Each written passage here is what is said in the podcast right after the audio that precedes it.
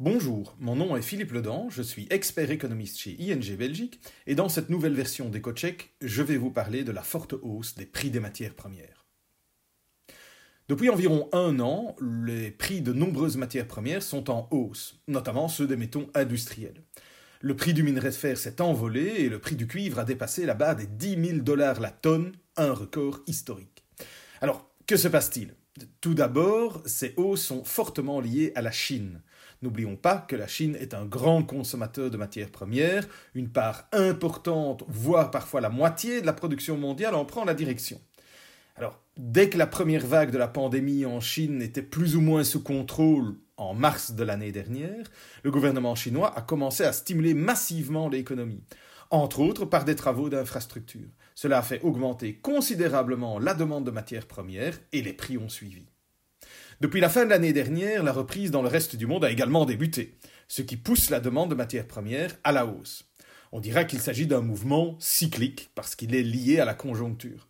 À cela s'ajoute la demande accrue des investisseurs qui sont entrés en masse sur le marché des matières premières et en ont fait accélérer la hausse des prix.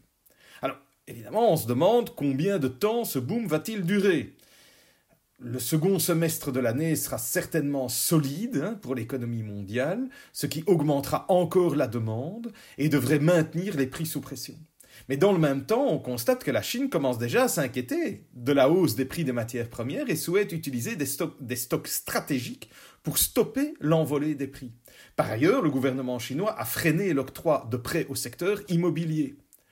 Cela pourrait freiner la croissance de la demande l'année prochaine. Normalement, alors, les prix devraient également perdre un peu de terrain. Mais d'autres voix évoquent un mouvement ascendant plus structurel, une sorte de super cycle, dans lequel les prix continueront à augmenter pendant des années.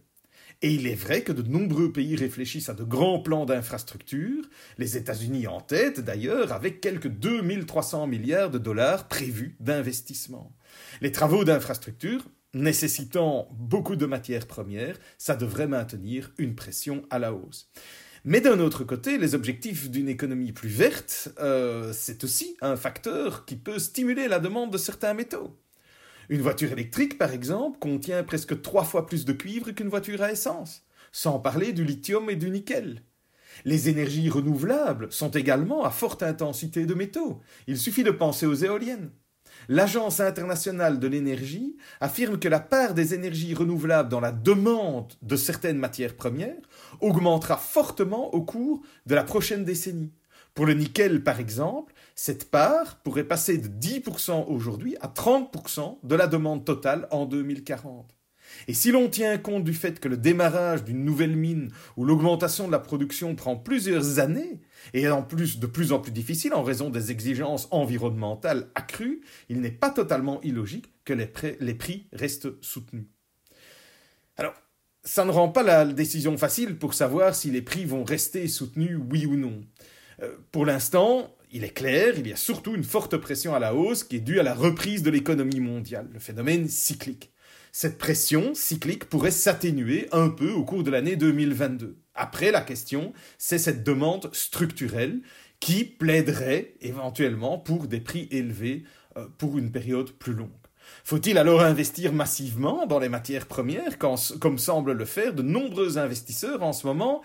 Peut-être, mais il faut aussi se rappeler que de nombreuses simulations de la demande future de matières premières, ces simulations sont basées sur la technologie actuelle. Et ça peut changer du tout au tout. N'oublions pas qu'en 1968, le Club de Rome prévoyait déjà l'épuisement de certaines ressources. Mais évidemment, les gains d'efficacité et les nouvelles technologies ont fondamentalement changé le tableau. Soyons donc prudents lorsque nous pensons à l'évolution future des prix des matières premières. Merci d'avoir écouté cet éco-check et n'oublions pas que nous nous en diffusons un nouveau toutes les deux semaines. À la prochaine fois!